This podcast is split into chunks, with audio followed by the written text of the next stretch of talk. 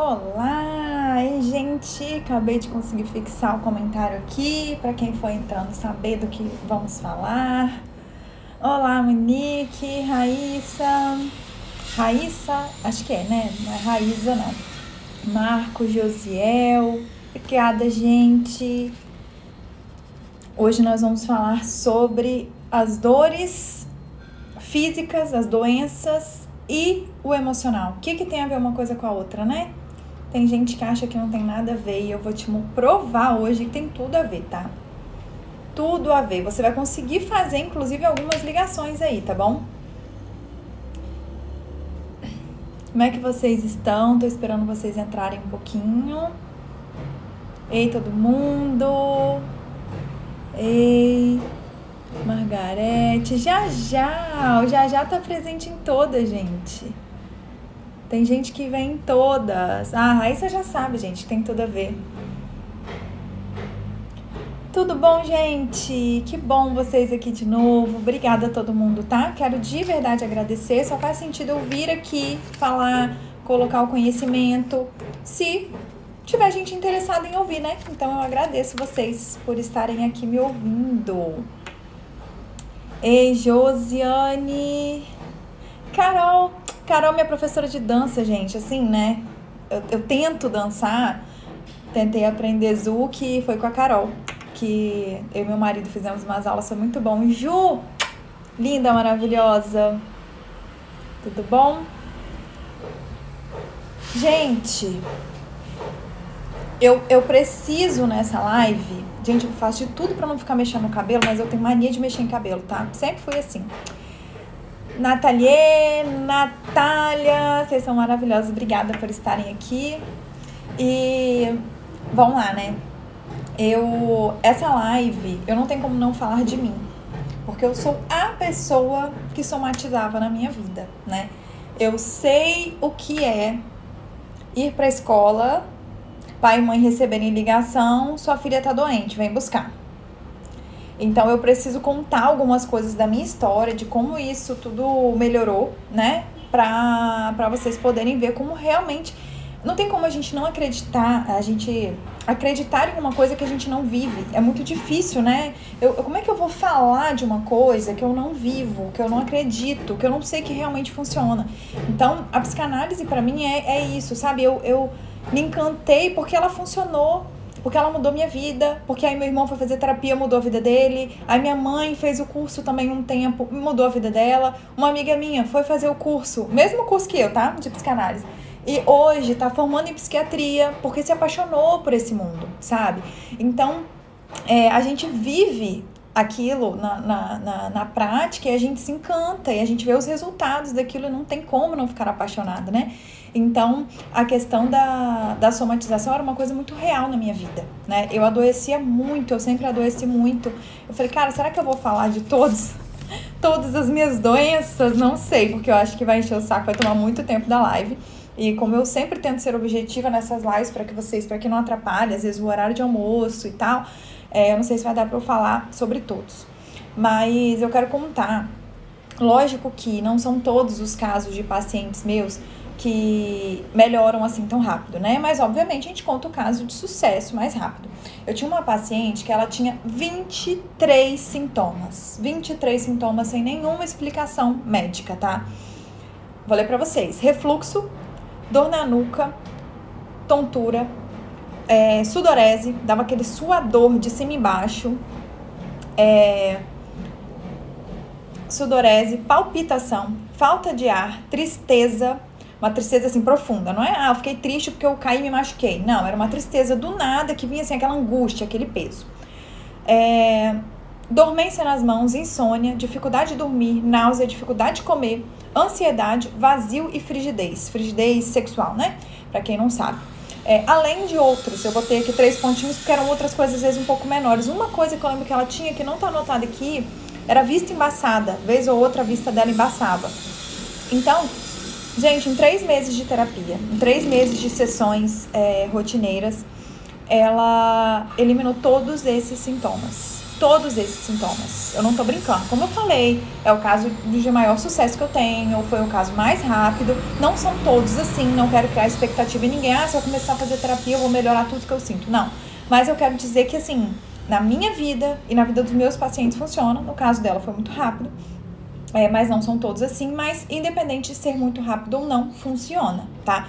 É, se a gente se pergunta, as perguntas que eu vou ensinar vocês aqui na live, é, vocês vão ver que muita coisa já desembola, já melhora, já funciona, tá ok?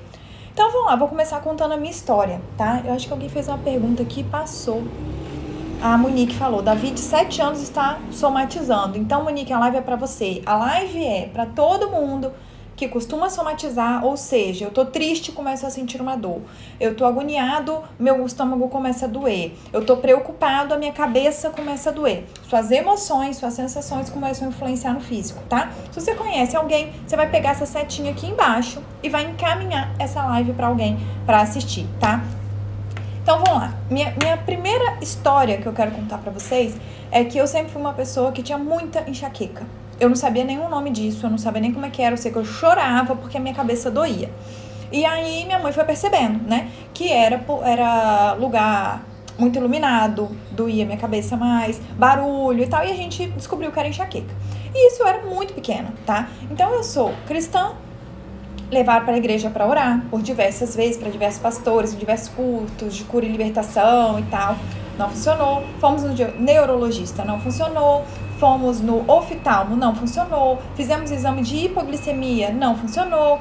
Fizemos, fomos em vários médicos e o que, que acontecia rotineiramente?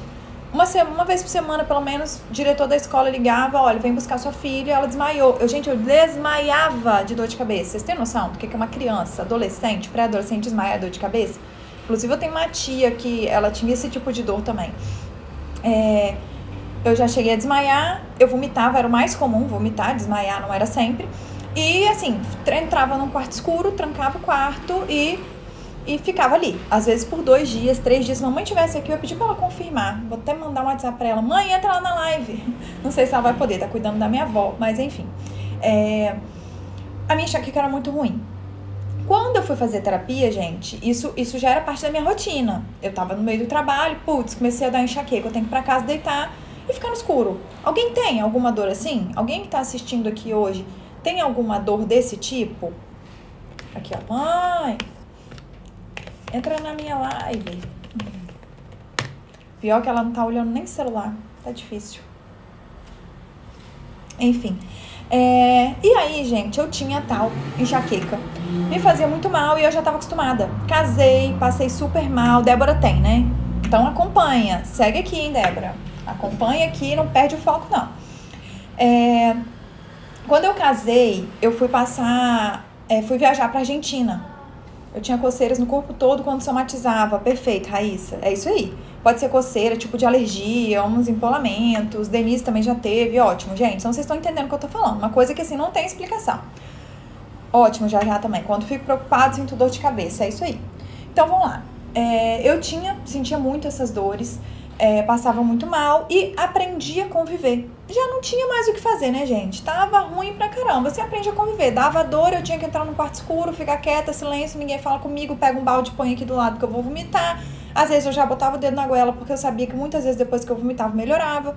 Já tinha mudado a minha alimentação diversas vezes, nada funcionava. Meu pai tirava presunto, salsicha, biscoito, refrigerante, tudo. E na outra semana tava eu com dor de cabeça. E aí, tô muda, gente? A Débora falou que eu tô muda. Gente, me fala, vocês estão me ouvindo ou eu tô muda?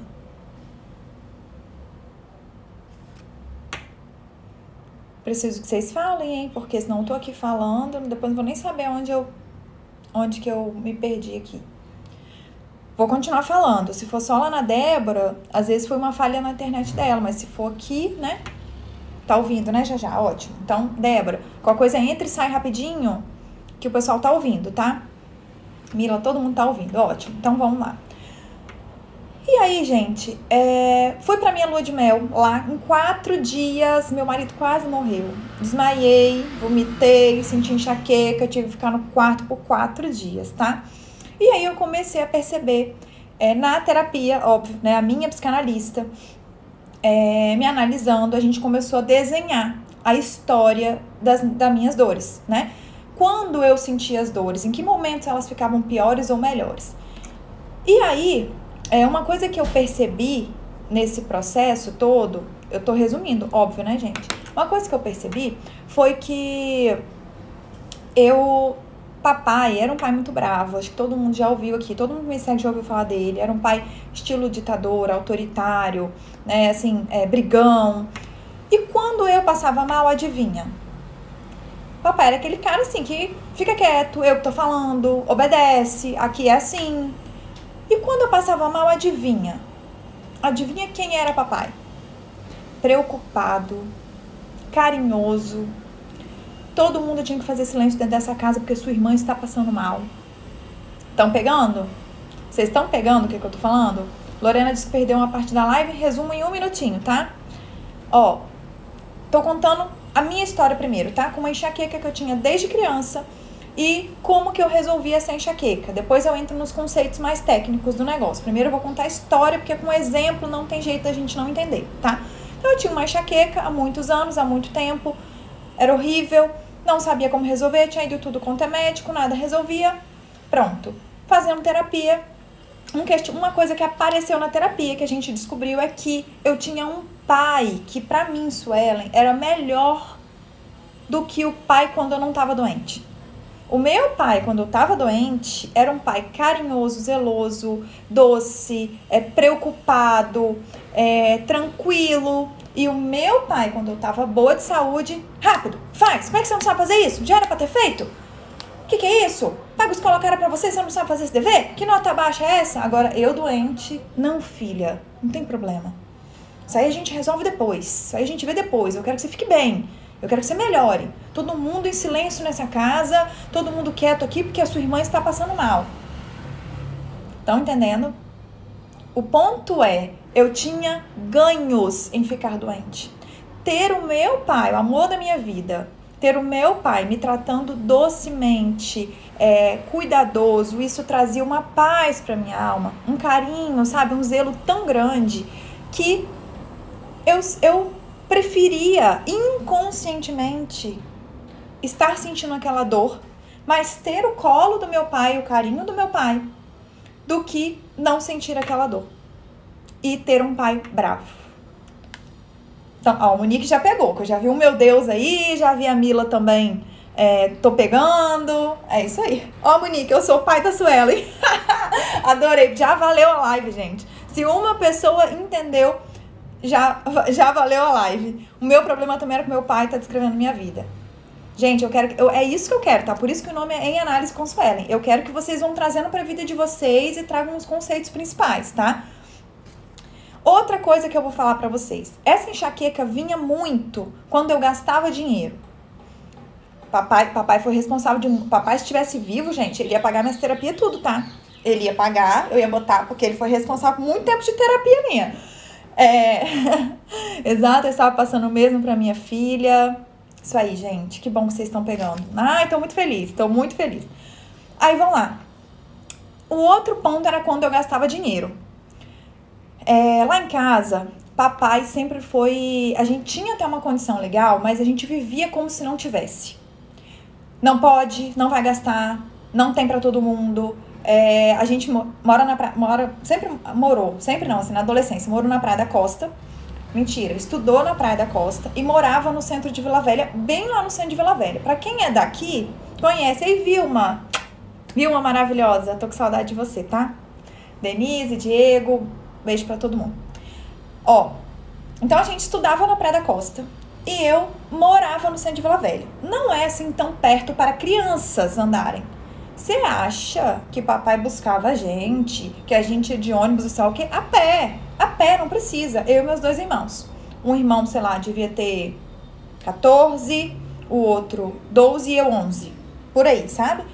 É, então ele sempre foi, a palavra que a gente sempre usou era mesquinho, né? Era um problema lá em casa. Ah, vamos olhar um sofá? Não, sofá é muito caro, nós vamos comprar esse que é o mais barato. Ah, vamos comer no restaurante? Gente, ele escolhia até o prato que a gente ia comer. Vai todo mundo comer no girafas, prato número 9. Mas pai, eu queria comer. Não, o prato é o número 9 porque ele é 12,90. Ah, mas pai, eu queria o estrogonofe que é 15,90. Não vai comer, não. Então, papai tinha uma questão com dinheiro. Ele tinha, porque ele passou fome, porque ele passou necessidade, ele começou a trabalhar com seis anos, aí eu não vou analisar meu pai. E isso acabou passando muito para mim.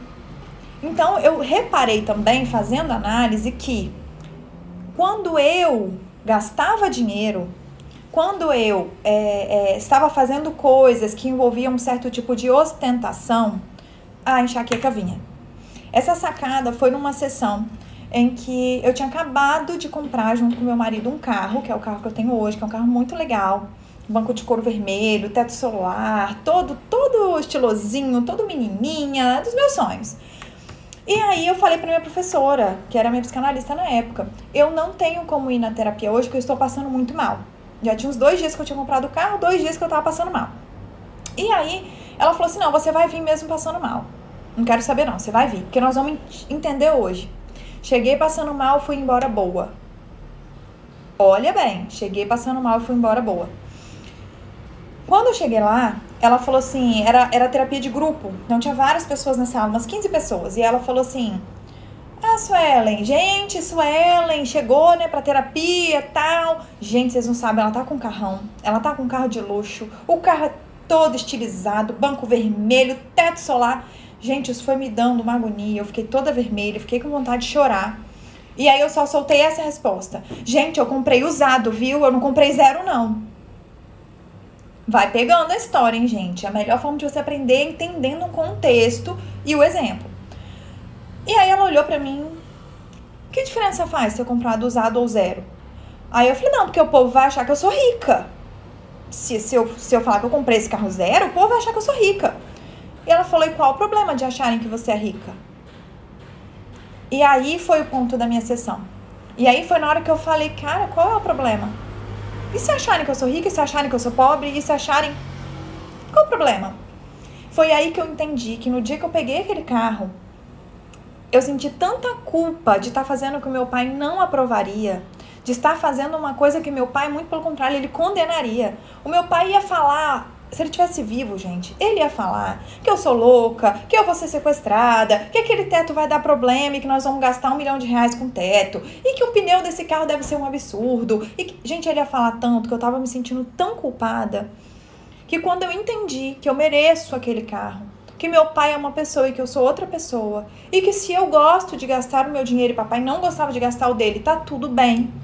Quando eu fui entendendo ao longo da sessão isso, a minha dor foi inteiramente embora. E eu não sei mais o que é ter enxaqueca há uns três anos, tá? Para quem teve enxaqueca a vida toda. Eu me entendo por gente, me lembro de ser orada e ungida em diversos cultos, tá? Por conta disso, fora os médicos que eu ia também. Então, quando eu ia viajar, por que, que eu passei tanto mal na minha lua de mel, gente? Alguém pegou aí? Por que, que eu passei mal na lua de mel? Tava gastando dinheiro, gente. Em férias, você almoça, janta, vai para hotel, compra coisa, faz passeio, compra mais coisa, come mais fora. Imagina a lua de mel. Tava gastando dinheiro. Eu passei mal por quatro dias. Deu, deu tá andando na rua assim, de repente falando, André, não tô bem. Ai, André, não tô bem. André, eu vou desmaiar. Pá, desmaiava. O André ficava louco. Ele, meu Deus, o que que tá acontecendo? Então, é, vamos lá, deixa eu pegar aqui o que, que vocês mandaram. Tem exatamente isso, mas a dor emocional vem com baixa autoestima. Pois é, não pode se isolar. Não pode, Elaine. Eliane, não pode, tá? Tem que buscar ajuda, tem que falar sobre o assunto. Olha, Miro, faz sentido. Estresse no trabalho gera enxaqueca para mim. Evitar ao máximo estresse para não parar no hospital. Pois é, gente. Faz aí a sua análise.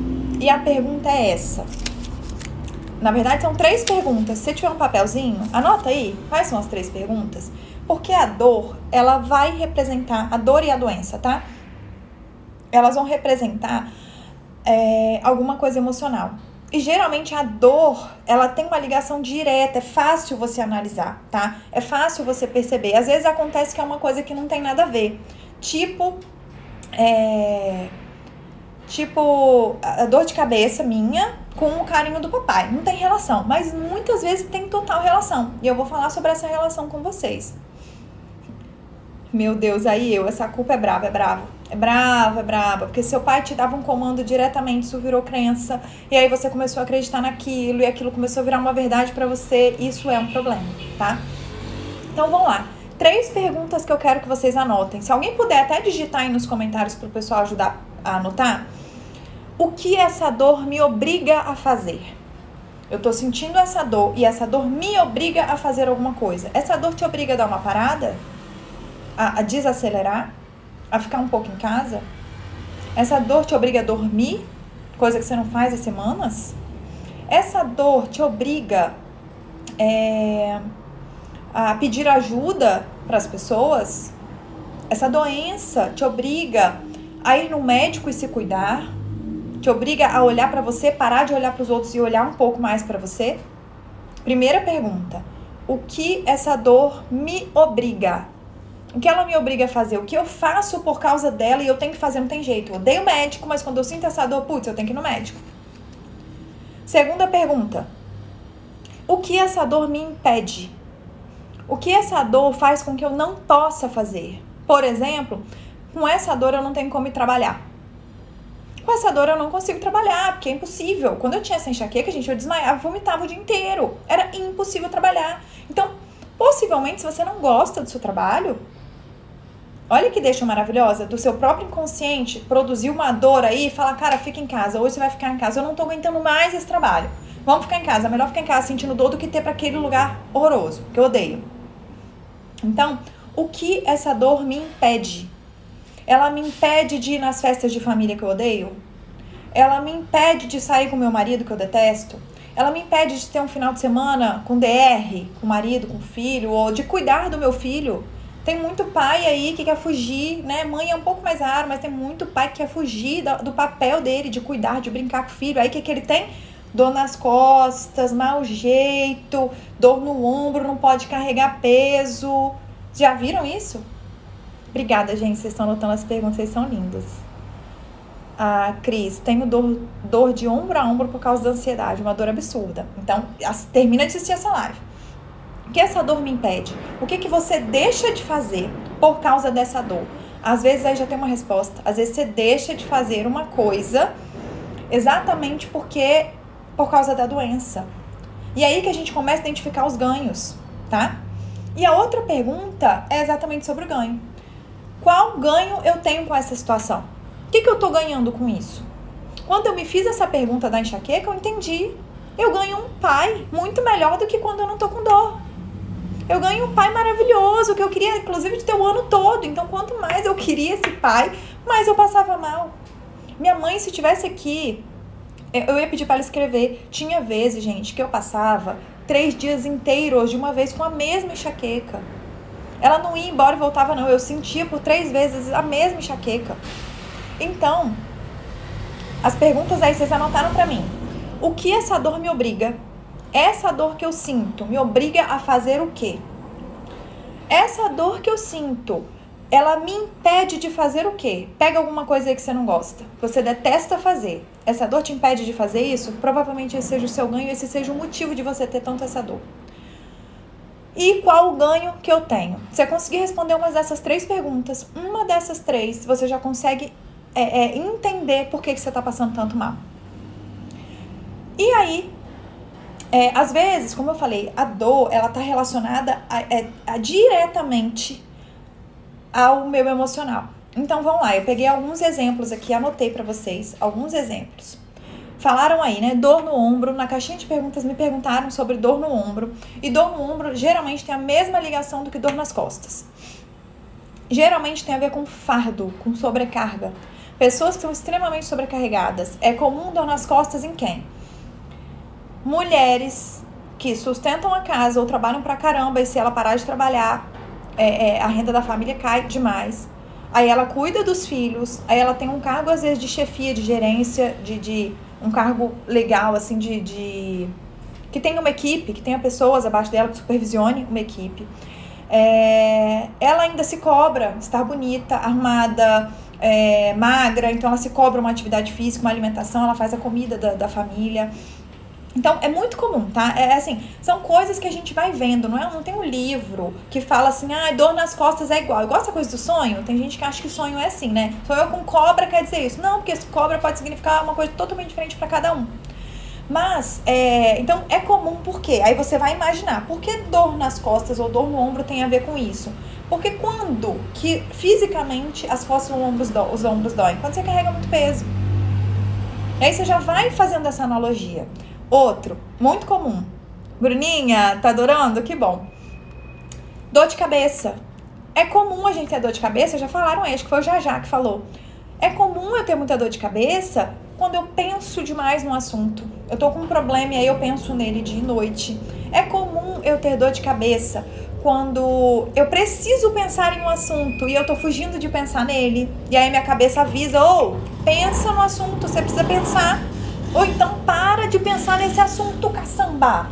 Não aguento mais. O seu corpo tá falando com você, só que você não quer ouvir. Você prefere ficar convivendo com essa dor por anos. Ao invés de ouvir o que, que ele tá falando com você. Outro, muito comum, pernas e pés. Gente, pernas e pés. Eu quebrei a cabeça, mas quando eu fui juntando os casos dos pacientes, fez todo sentido. É sensacional. A primeira vez que eu ouvi dor na perna no pé foi na, assim, no, logo no início do meu curso, que foi um, um, paciente da terapia de grupo. E a gente assistia a terapia um do outro, ele tinha uma dor no pé há anos. E aí, tá, o caso dele foi esse. E aí depois eu fui trazendo para os meus pacientes. Dor nas pernas e nos pés tem muito a ver com indecisão. Eu não sei para qual caminho eu vou. Eu não sei que escolha tomar.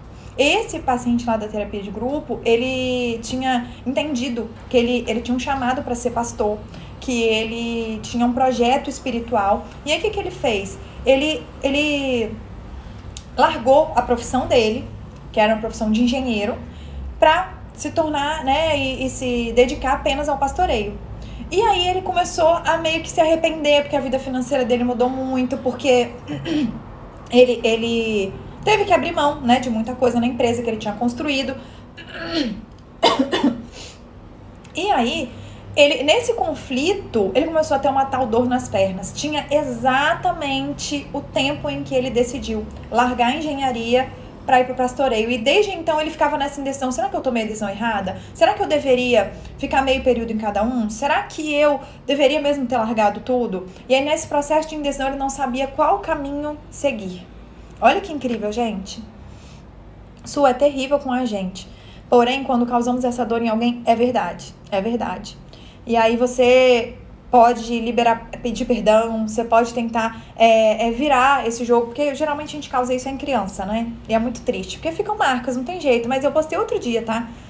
Como não traumatizar meu filho? Não tendo um, tá? Se perdoe, porque a gente vai traumatizar. Ah, eu morro de medo de ter filho, gente, de traumatizar meus filhos, mas assim, já tô aceitando que vou traumatizar e pronto. Ah, é difícil ter esse autocontrole, é assim, já já.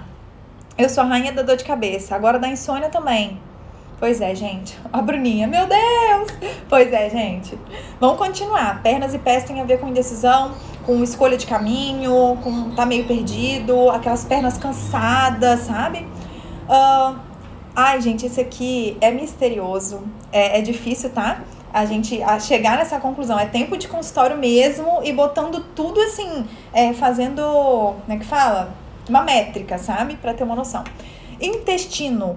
Quando você tem problema no intestino, pode ser geralmente diarreia ou intestino preso, tá?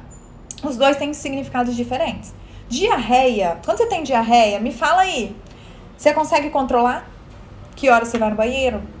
Que, que você vai fazer, a quantidade que você vai fazer, se vai ser naquele momento ou não, se é na casa dos outros ou não. Consegue ou não consegue? Quando vocês vão me respondendo aí, eu vou falar da prisão de ventre, intestino preso, mas eu quero que vocês me respondam aí sobre a diarreia. O que, que a diarreia tá falando para você? Você tem controle de alguma coisa ou não tem? O intestino preso, ele tá relacionado à retenção, a reter. Isso pode ser é uma pessoa mesquinha, é comum que ela tenha. Pode ser uma pessoa que seja extremamente apegada a coisas, a pessoas, não seja uma pessoa livre, desapegada, tá? Não seja uma pessoa que deixa aí. Sabe aquela frase do eu cuido do jardim para as borboletas voltarem porque gostaram do jardim? Então, essa pessoa não é assim, tá? É uma pessoa mais presa? Pode ser, claro, gente. Tudo isso pode ser alimentação e pode ser doença física, mas tem muito fundo emocional. Agora, Mila tá respondendo: dor nos ombros, insônia, choro constante, falta de apetite, tudo isso nessa pandemia. Nossa, Cris, pesado, hein? Pesado. Vamos, ouve essa live, traz esses conhecimentos para você, que você vai ver que muitas dessas coisas vão sair se você se analisar, tá? Então, vamos voltar para diarreia. Mila já respondeu aqui. Não, né? Quando você tem diarreia, a diarreia tá falando assim para você: você não tem controle de nada, não. Para de querer controlar. Para de achar que você tem domínio e poder sobre as coisas que você não tem. Porque na hora que te der vontade no banheiro, filha, você vai fazer nas calças, se for o caso, tá? Para de achar que você tem controle de alguma coisa. Gente, isso é muito sério. Isso é muito sério, tá? Então, a diarreia já tem, já tem a ver com controle. Uh, mãos e braços. As coisas que a gente mais usa no nosso corpo é isso aqui, ó. O tempo todo. A gente.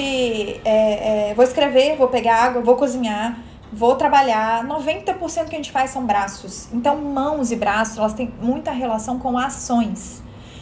É, coisas que você precisa fazer que você se cobra. Ou eu tô fazendo demais, ou eu sinto que eu tô fazendo de menos. Eu deveria agir, ou eu tô agindo demais, fazendo tudo pelos outros. Estão pegando, gente? Ninguém consegue controlar a diarreia já. Diarreia deu, você tem que correr pro banheiro se não está fazendo as calças. É mais ou menos isso aí mesmo.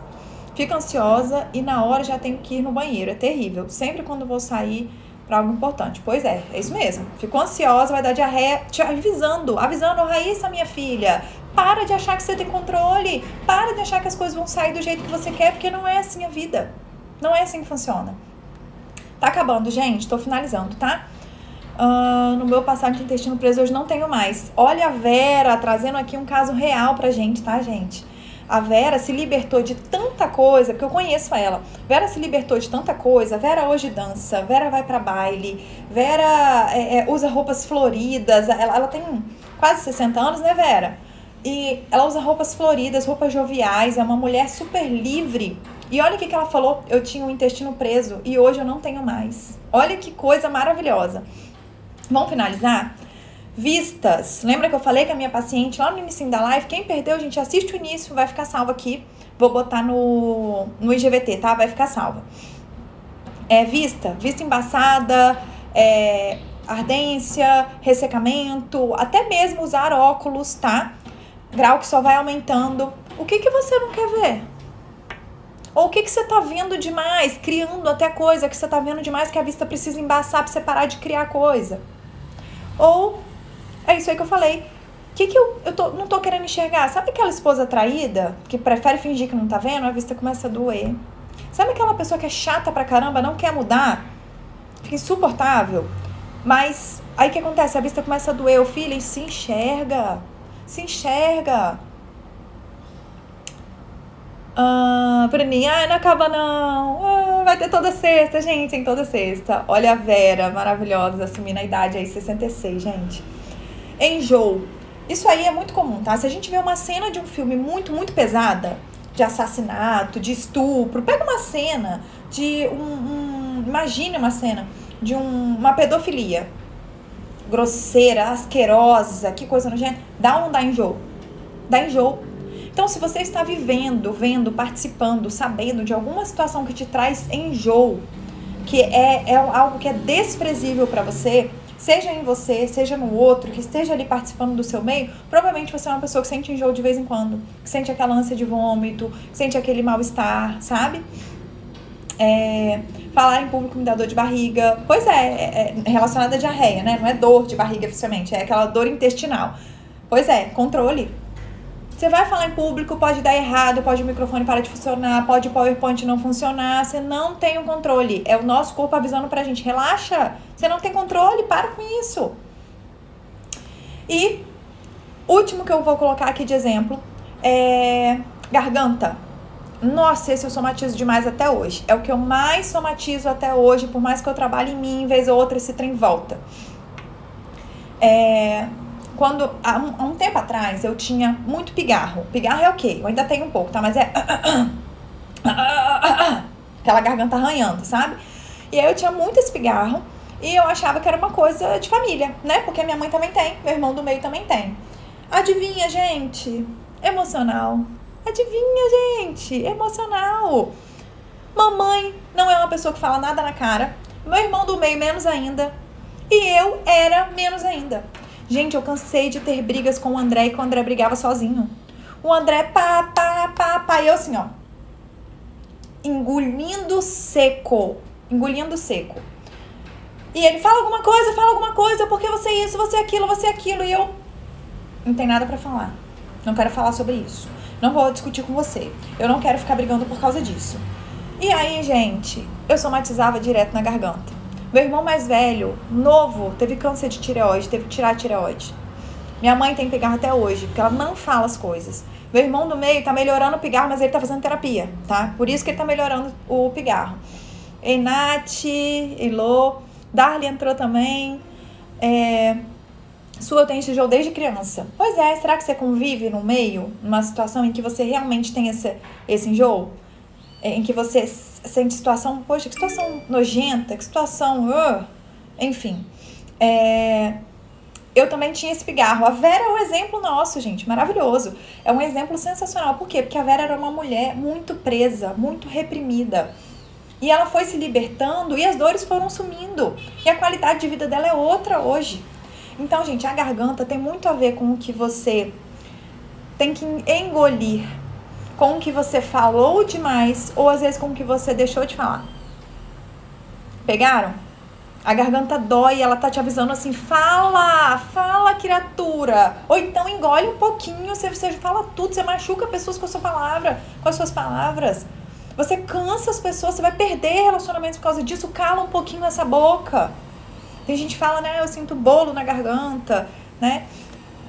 Então, gente, dei alguns exemplos para vocês, são os mais comuns, são os que eu vejo muito no consultório, mas isso aqui é um conhecimento que você vai levar para a vida, tá? Vocês vão pegar essas três perguntas e se perguntar a respeito da sua doença, a respeito da sua dor. Se você tem sentido essas três perguntas, se algum, vem alguma resposta para você, eu teria mais, mais um exemplo de doença para falar para vocês, mas eu realmente preciso finalizar porque eu vou atender agora. É, mas eu teria mais exemplo de doença minha que melhorou, tá, gente? É, a, depois da terapia. Mas a gente vai ficar para uma outra oportunidade, qualquer dia desse eu falo nos stories, tá bom? Eu agradeço muito vocês e anota aí, para quem não perdeu, anota as três perguntas. O que essa dor, doença, me obriga a fazer, que eu não gostar, que eu gostaria de fazer, e aí eu sou obrigada a fazer quando eu tô doente. O que essa dor me impede de fazer, então, uma coisa que eu detesto fazer, e aí eu não sou obrigada a fazer exatamente porque eu tô passando mal. E qual o ganho que eu tenho com a situação que a dor traz? É muito profundo se você achar a resposta para uma, de, uma dessas perguntas. Você já tem aonde tratar em você. Quando eu entendi que eu queria o colo do meu pai, o carinho do meu pai e das pessoas que estavam à minha volta, eu comecei a falar para mim mesma, eu não preciso adoecer. Eu posso falar pro meu pai, pai, me dá um abraço. Pai, fica aqui comigo. Pai, eu tô carente de você. E aí eu comecei a fazer isso com meu marido, eu comecei a fazer isso com a minha mãe, eu não precisava adoecer mais. Eu podia falar, eu precisava, podia externar, tá? Então, é, que vocês respondam essas perguntas para vocês e que vocês consigam solucionar dentro de vocês. Ah, então eu tô querendo que me impeça de ir ao trabalho. Será que eu não posso criar um plano de ação, me planejar para sair desse trabalho? Ou eu preciso ficar adoecendo para fugir dele? Será que eu não posso conversar com meu chefe para eu trocar de setor? Será que eu não posso alterar nada na minha vida? Será que a melhor forma é adoecendo?